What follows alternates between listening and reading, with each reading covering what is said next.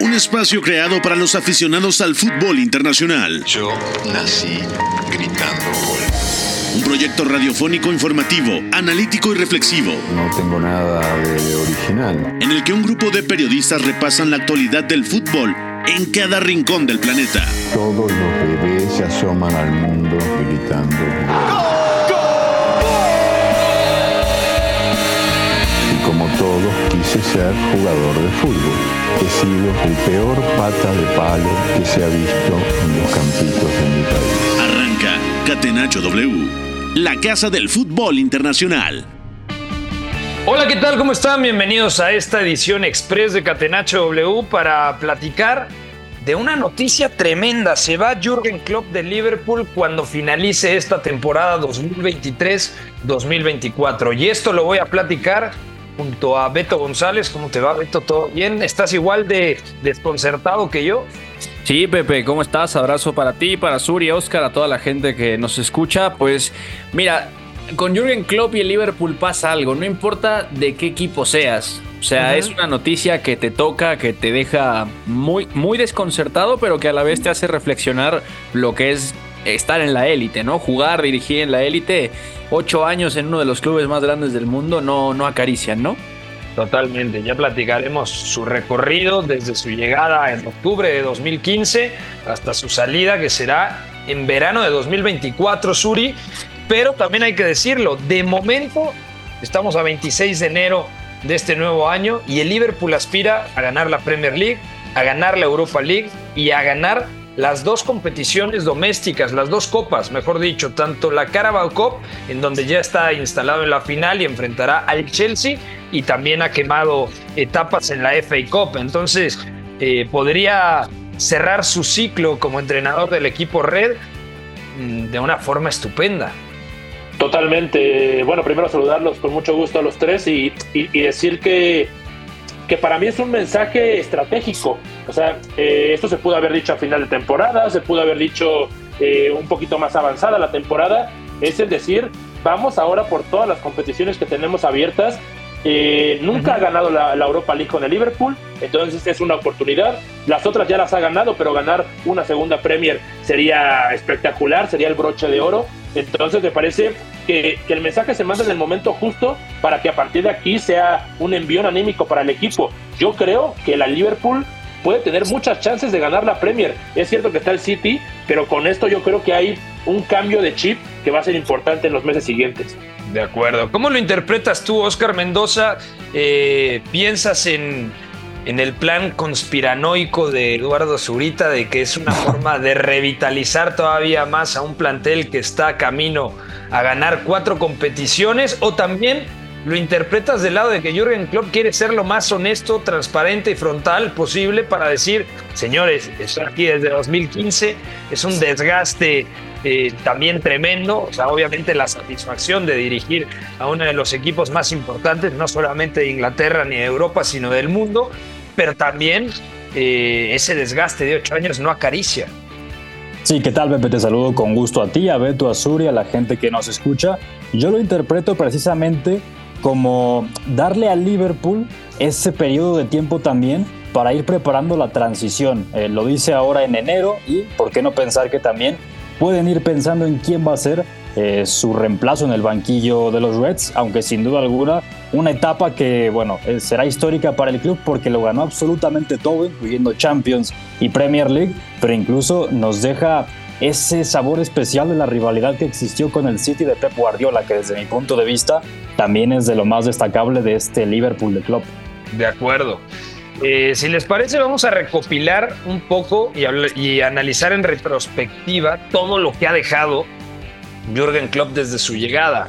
Él llega a mediados de octubre de 2015, el Liverpool no atravesaba una buena situación, aunque tuvo buenos momentos también con Brendan Rodgers, sobre todo cuando está cerca de ganar la Premier en 2014, pero el equipo se va un poquito en picada y luego por eso llevan a, Jürgen Klopp. 2015, ya decía, llega a, a Liverpool en el mes de octubre. Esa temporada 2015-2016 es subcampeón de Carabao Cup, es subcampeón de la Europa League contra el Sevilla de Unai Emery. Eh, termina octavo esa temporada y posteriormente en la 16-17 regresa a Champions. Termina cuarto en Premier. Eh, en la 2017-2018 vuelve a estar en Champions y además Beto es subcampeón de Champions. Hay que recordar el primer eh, momento en donde veíamos ya al Liverpool de Jürgen Klopp como ese conjunto que estaba listo para poder empezar a mirar a los grandes equipos a los ojos. Yo creo que es 2018 cuando pierde la final ante el Real Madrid previo a la Copa del Mundo de Rusia y la lesión de Salah a manos de Sergio Ramos. Pero 2018, más allá de que termina cuarto en Premier y no gana la Champions, pero es subcampeón, ahí empezamos a detectar de el Liverpool está de vuelta. Sí, completamente. Y había algo que, también era muy importante. Liverpool no solamente había puesto con Klopp el primer digamos, la primera piedra de un proyecto que estaba muy bien pensado, sino que ese momento del verano del 2018 empieza como a cerrar la primera etapa, ¿no? Es de ya reconstruimos el plantel un poco, ya trajimos nombres muy competitivos y ya tenemos al entrenador que nos ha traído hasta aquí. O sea, el Liverpool tocó un primer techo que era muy importante porque en ese momento, por ejemplo, se queda muy lejos de competir en, liga contra el Manchester City, pero ese mismo Manchester City que hace 100 puntos en Premier se queda fuera en Champions contra el Liverpool. O sea, e, es muy representativo porque en el día a día el City mostraba que era un equipo que era el mejor del mundo posiblemente, pero el Liverpool mostró que tenía argumentos de estos coperos, ¿no? Que era un equipo que a partir de ese vértigo de la propuesta inicial de Klopp, que luego se fue matizando con los años, le, servía para eliminar rivales de esa naturaleza, ¿no? Eh, le gana en el Etihad, gana también en Anfield, luego también echa a la Roma en semifinales, que es una anomalía, porque la Roma tenía mucho tiempo de no estar en semifinales de Champions. Y a lo mejor el destino hubiera sido un poquito diferente, no lo sabemos, es especulación. Si Sergio Ramos no lesiona a Mohamed Salah, por ejemplo, ¿no? Si Loris Karius no se equivoca. Pero el hecho de que Liverpool hubiera vuelto a una final de Champions después de tantos años, ya te decía que se venía algo muy importante, ¿no? Que el cambio, ese clic, ya, ya estaba hecho. Y para reforzar todavía más al plantel, yo creo que la cúspide de este Liverpool llega entre 2018 y 2020. ¿A qué me refiero con esto, Eduardo Zurita? Se refuerza todavía más el Liverpool después de haber perdido esa Champions a manos del Real Madrid. Gana la Champions de 2019 contra el Tottenham, ya con Fabiño, ya con Alison Becker, al que habían enfrentado cuando jugaba en la Roma eh, y ahí le va muy bien, ¿no? Yo creo que no solamente es el, tipo, el título de Premier que, consigue en 2020, sino también respaldado por esa Champions de 2019. Es decir, eh, para poner en contexto, el Liverpool nunca había ganado la Premier League en formato Premier League. Sí, sí, algo, algo que era muy fuerte para el club, ¿no? Para la, identidad de, de, lo que eran como un grande en Inglaterra. Y, a mí me parece correcto lo que dices. A mí su, su prime me parece esos meses, esas semanas, incluso diría, antes de la pandemia. Yo lo tengo muy marcado que Liverpool estaba arrasando con esa Premier. Eh, no perdía un solo partido, incluso los que llegaba a jugar un poco por debajo eh, lo sacaba con muy buena ventaja. Y luego la pandemia y, y justamente el ir tan holgados les hace como regresar en julio, agosto, jugar un ritmo un poco menor y, ya no quedar tan en la, en la memoria, ¿no? Pero para mí ese Liverpool volaba, ya era impresionante, ya habían corregido sus defectos de plantilla, como bien lo dijeron eh, tú y Beto, Pepe.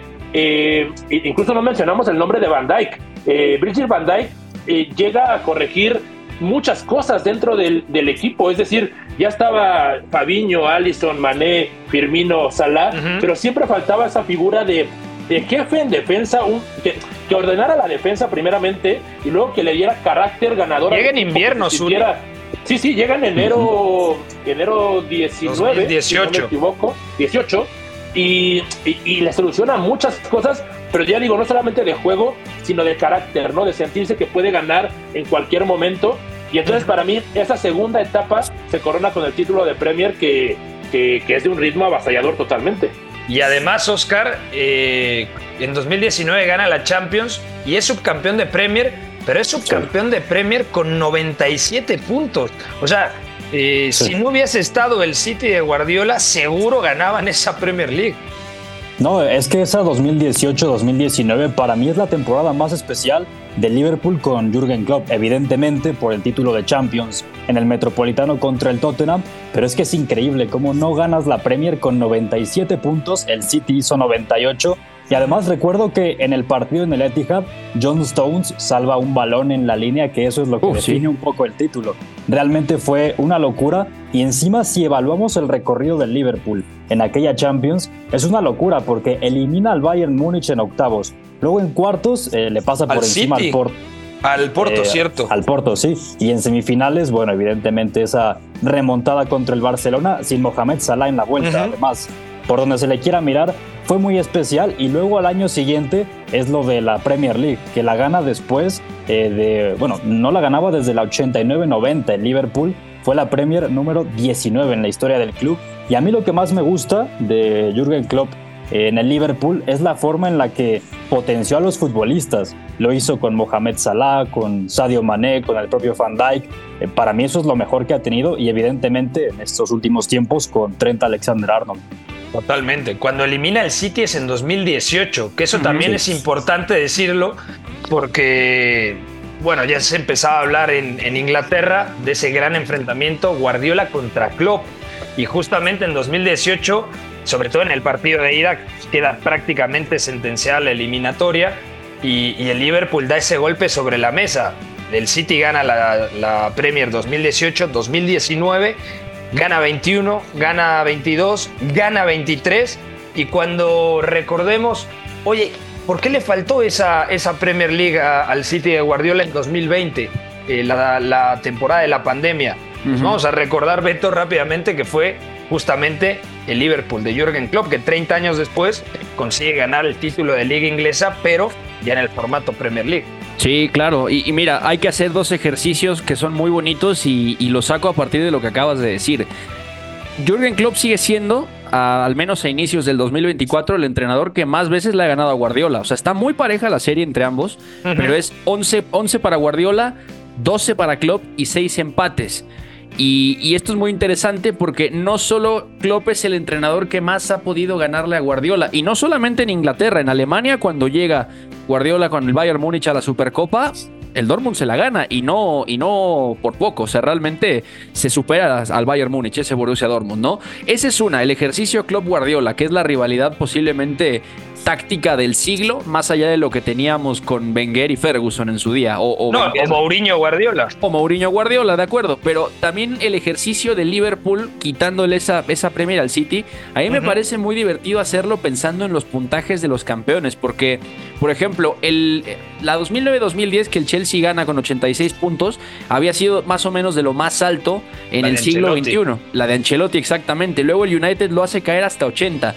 Pero el primer campeón de Premier que mete 90 puntos, o sea, tenemos que encontrarlo prácticamente hasta, hasta las eras de Guardiola y de Klopp, ¿no? O sea, el Chelsea de Conte hace 93, por ejemplo, en el 2017. Y a partir de ahí, los montantes se van muy para arriba. O sea, cuando hablamos del Liverpool quitándole la Premier al Manchester City, hay que decir que el Liverpool prácticamente, o sea, solamente no habría podido ser campeón contra sí mismo, porque la gana con 99 puntos y a la vez es subcampeón con 97. O sea, digamos que estadísticamente hablando, el segundo mejor campeón de la historia de la Premier es el Liverpool de Klopp del 2020, 99 puntos. Sí, por ahí también está, por ejemplo, el Chelsea de, de Mourinho.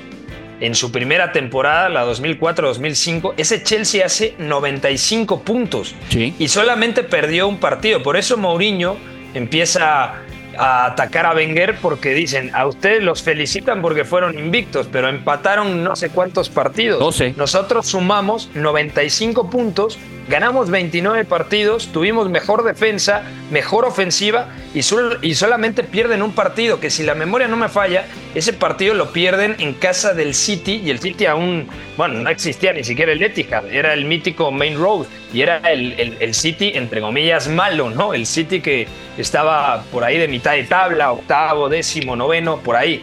Entonces, eh, comparto lo que dices, completamente eh, tiene una valía tremenda la cantidad de puntos que suman.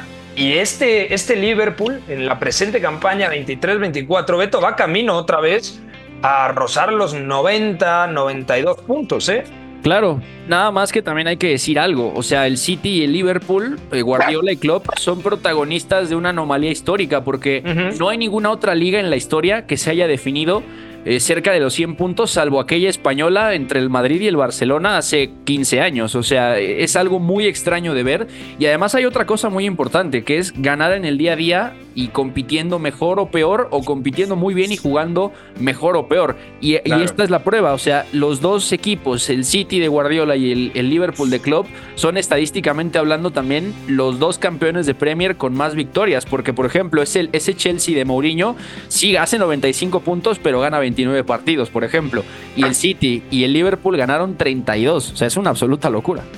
Ahora, Pepe, a, mí, a mí me gustaría detenerme en que muchas veces hablamos de la evolución o adaptación del City en cada temporada, ¿no? Que ha habido diferentes Cities y Guardiola siempre reconstruye a partir de los que llegan y se van.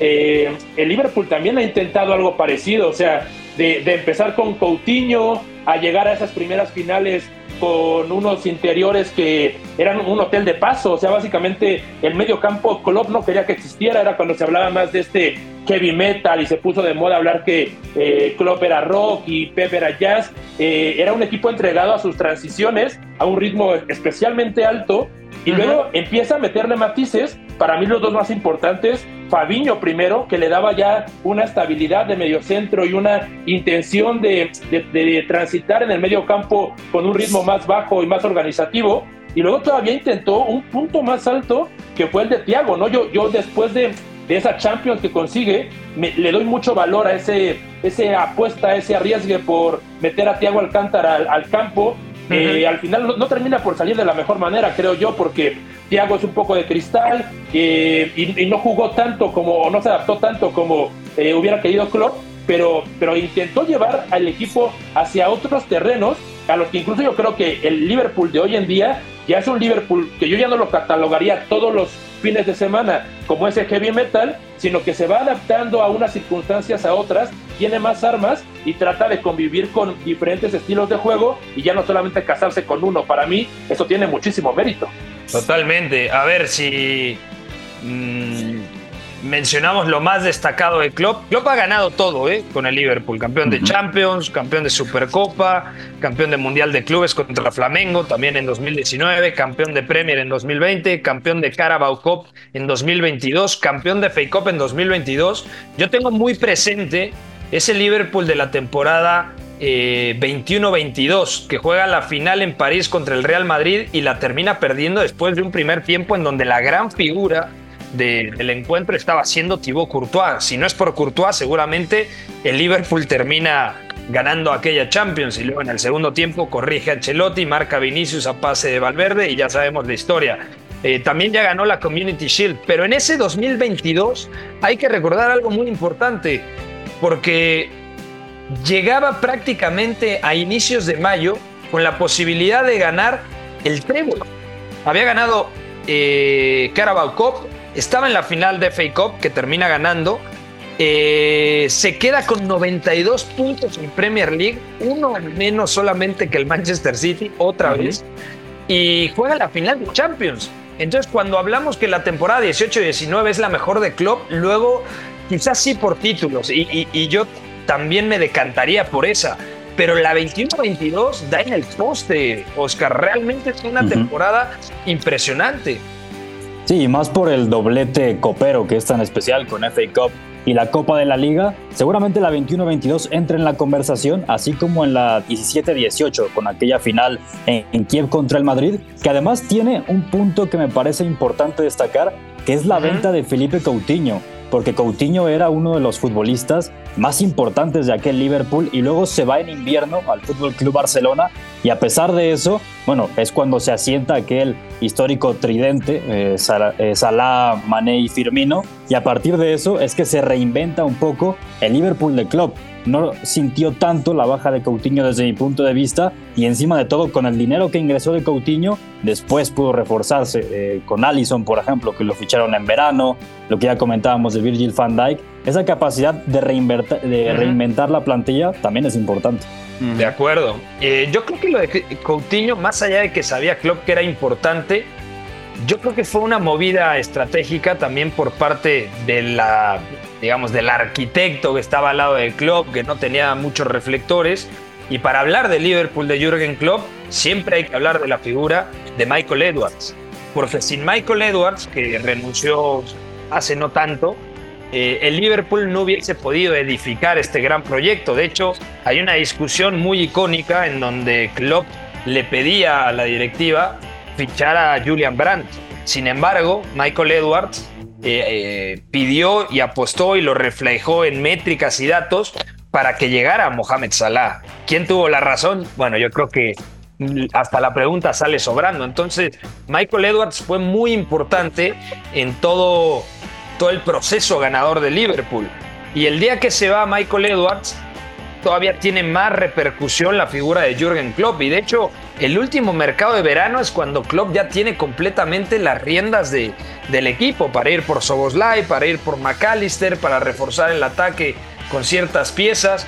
Pero creo que Michael Edwards, Beto, es un elemento al que tenemos que mencionar en toda en, todo el gran legado de Klopp al frente de Liverpool. Sí, claro, y, es muy bueno que lo toques porque siempre en proyectos de élite y sobre todo en la Premier, que hay vanguardia en general, eh, hablamos mucho de la estructura deportiva del City o del papel que jugaba Marina Granovskaya en el Chelsea o lo bien que estaban trabajando el Brighton en su día con la inteligencia deportiva y escauteando chicos, el Newcastle, pero el Liverpool es un ejemplo de cómo se comporta una organización de élite, porque aparte de todo tenía dueños norteamericanos que, tenían cierta fama en ese momento con Stan Kroenke, por ejemplo, de no aflojar dinero, de, ser un poco miserables, el Arsenal no estaba bien y, eso que tenía una estructura decente en, en su mayoría, pero Michael Edwards es clave porque él también recibe mucho de este cambio de Liverpool a los dueños norteamericanos, a, los propietarios de los Red Sox de Boston, y empieza a venir dinero, vienen accionistas de fuera, empieza a correr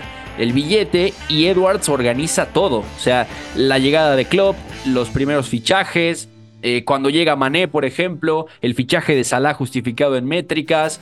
Eh, luego también, por ejemplo, cada uno de esos fichajes importantes que iban llegando estaban plenamente justificados a partir de la dirección deportiva. Y lo de Coutinho yo lo estaba pensando ahora que lo decías y no sé cómo lo vean. O sea, si es, por ejemplo, una, un movimiento estratégico de a es ahora cuando podemos sacar caja, pero Liverpool también. 140 le sacó, ¿no? 140 millones por Coutinho. Es que. Madre mía. Es, o sea, es un dineral. Claro, pero además el, Liverpool, digamos, se aprovecha de un error histórico de un club muy grande. O sea, eso también es muy inteligente, ¿no? es saber que a lo mejor el jugador tiene un encaje más limitado a largo plazo, que es el momento ideal para sacarle caja y que además, ojo, que esto es lo más importante, el Barcelona comete un error histórico por encaje, por tipo de jugador y además por momento, porque paga esa cantidad, 145 millones en enero, o sea, en un mercado invernal, eso es absolutamente raro, ¿no? Que también el Liverpool paga eso al Southampton por Virgil van Dijk, ¿no? Era en ese momento el central más caro de la historia con 87 millones de euros, ¿no? Y además es una inversión que ha justificado hasta el último penique, ¿no? Dirían. De acuerdo. Eh, ya para ir cerrando, eh, Eduardo Zurita, ¿cómo podemos resumir el legado de Jürgen Klopp al frente del equipo de Anfield?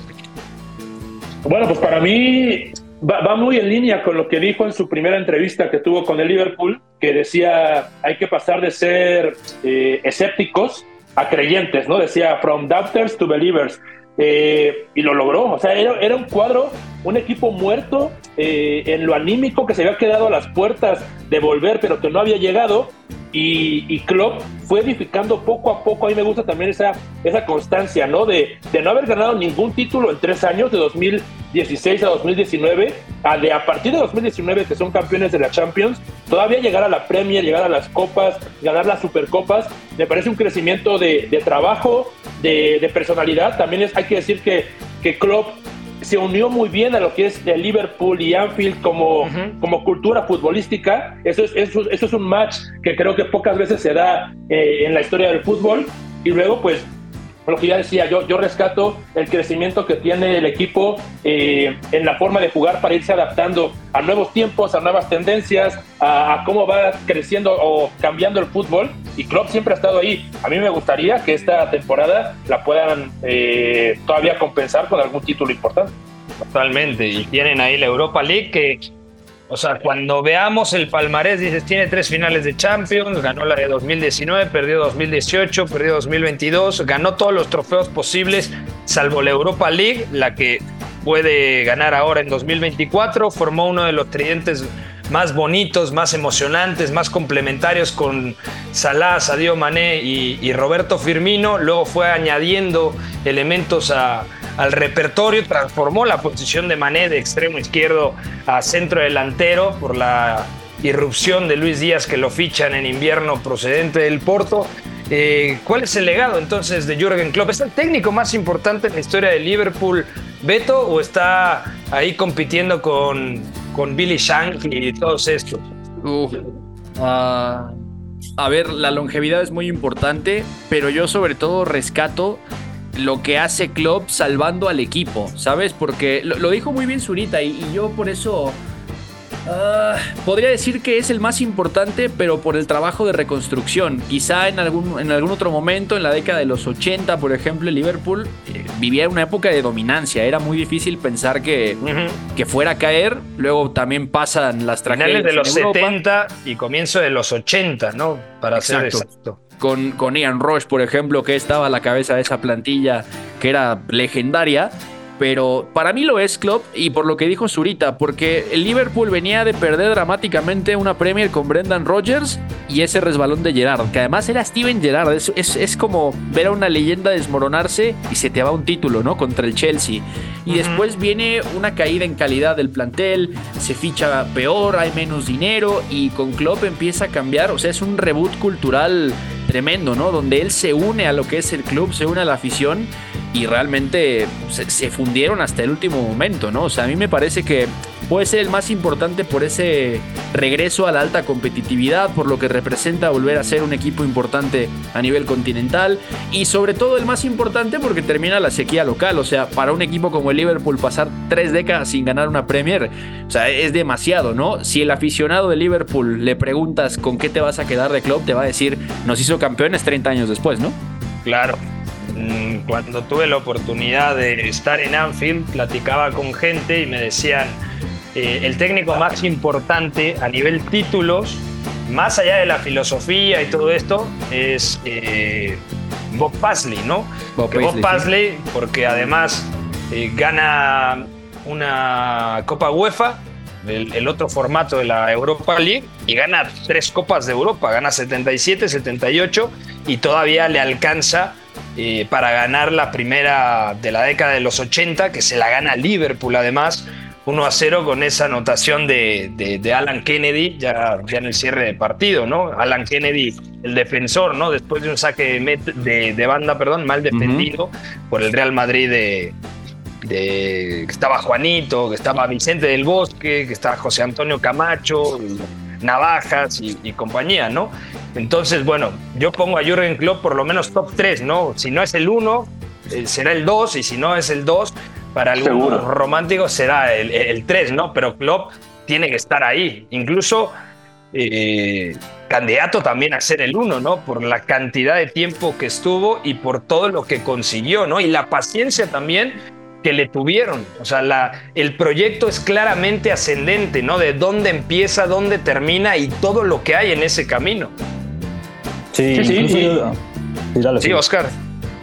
No, lo que decía es que para mí Jürgen Klopp devolvió al Liverpool a donde merece estar tal cual. Y no solamente porque ganó la Premier League después de tres décadas, sino porque además el Liverpool no jugaba una final continental desde 2007 y después de la mano de Klopp llega aquella final de la Europa League contra el Sevilla. Eso nos da un indicio ya de entrada de lo importante que fue Jürgen Klopp además de, bueno, ya el legado a nivel estilístico, por ejemplo, que de aquí en adelante seguramente Liverpool buscará un técnico con ese tipo de filosofía, eh, como seguramente lo tiene, por ejemplo, su auxiliar, eh, Pep Blinders o también Xavi Alonso, que ya se hablará mucho de él, pero seguramente eso es lo que buscará el Liverpool, un técnico que tenga un ADN muy similar.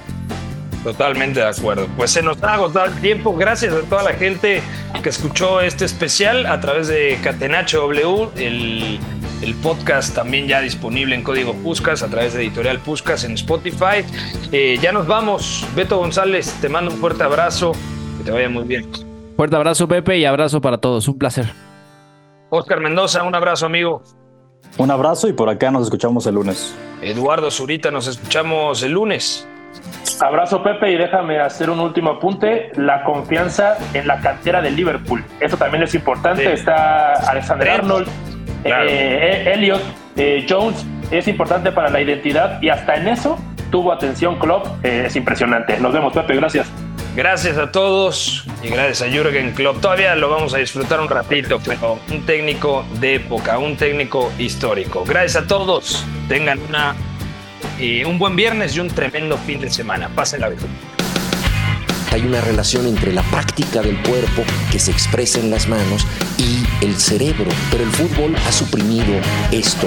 De modo que se trata fascinantemente de un ejercicio que nos devuelve en el tiempo a lo que fuimos en el origen, pero también una vez que nos aficionamos a este juego, nos regresa a la infancia, al niño que fuimos. Gracias por sintonizar Catenacho W. Entonces el fútbol es en ese sentido una maquinaria para regresar en el tiempo en un doble sentido. Por W Deportes, la frecuencia del fútbol internacional.